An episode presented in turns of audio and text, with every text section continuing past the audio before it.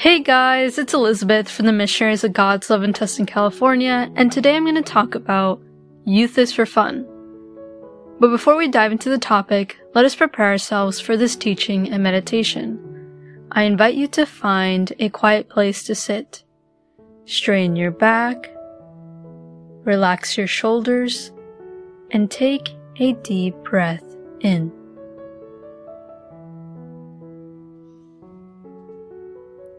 Invite the Holy Spirit to come to you. Lord, please help me throughout my day. May you always guide me through all my thoughts, actions, and feelings. And may I continue to learn and grow more closer to you. Lots of the times we think that the teachings of the Bible are old and not applicable to nowadays. Or at least, that's what I thought before I started my relationship with God. But there is so much wisdom that God has given us that is extremely applicable today. We're going to be looking at 2 Timothy 2:22, where St. Paul is writing to Timothy, who was working with him. St. Paul was writing from prison and he was unsure how much longer he was going to live. And St. Paul was warning Timothy about false teachers. But as he was warning about that, he explained how people easily listen to those false teachings. He then distinguishes between those who are believers and unbelievers, and he advises the following. 2 Timothy 2:22 reads, Flee the evil desires of youth and pursue righteousness, faith, love, and peace, along with those who call on the Lord out of a pure heart. Here, St. Paul is telling us to flee from the evil desires of the youth. He does not say, slowly walk away he also does not say, let me have some of those evil desires, and once I've had enough, I will leave those desires. Or, I don't know, my desires aren't evil, so I'm okay. I don't have to listen to St. Paul. Whoa, whoa, whoa. Don't run away from God so fast. Listen. St. Paul says flee, which means run. Run away from all those evil desires of the youth. Run away from evil. What is St. Paul referring to? Well, I don't know about you, but I frequently hear that the world promotes that the young people should be young and stupid, and that they should have all the fun they want. Like this is your one and only time to be good looking and have some fun. Take it.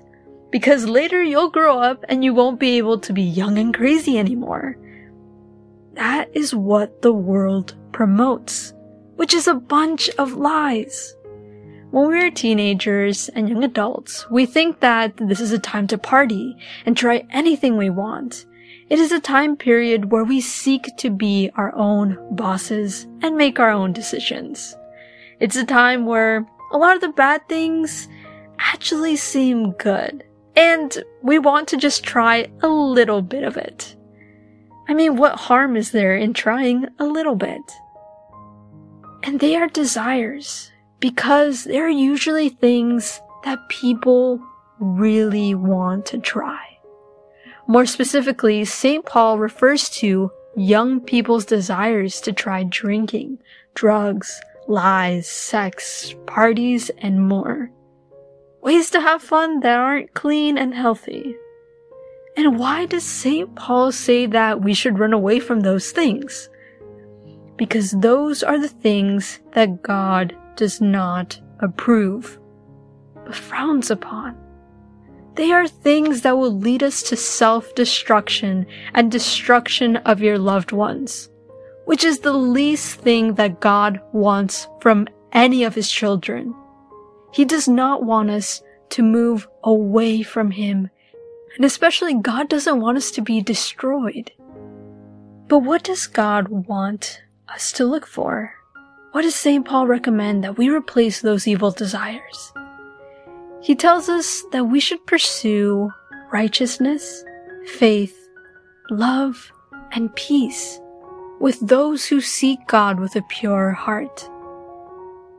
So let's start with righteousness, which refers to morally correct or pure things.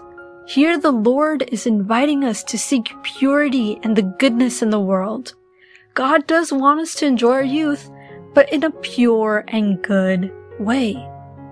St. Paul also says that we should seek faith. This is extremely important. When we are young, we frequently forget God and do not prioritize God at all. I mean, I personally remember when I was in my teenage years, there were a few years that I completely forgot about God. I would pray to God for like five minutes or less and call it a day. However, we need to nourish our faith as teenagers and young adults, and I mean in all ages, but especially during that time because that is the time period where the devil can pull us away from God. St. Paul continues to recommend that we should seek for love. When we're teenagers or young adults, this is when we start to look for romantic love.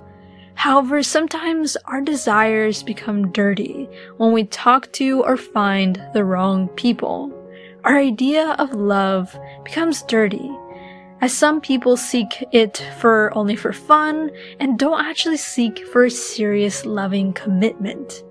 So instead, St. Paul recommends that we should look for true love, which yes, can be found through a significant other, but also within good friends, family members, or members of your church. St. Paul also advises that we should seek for peace.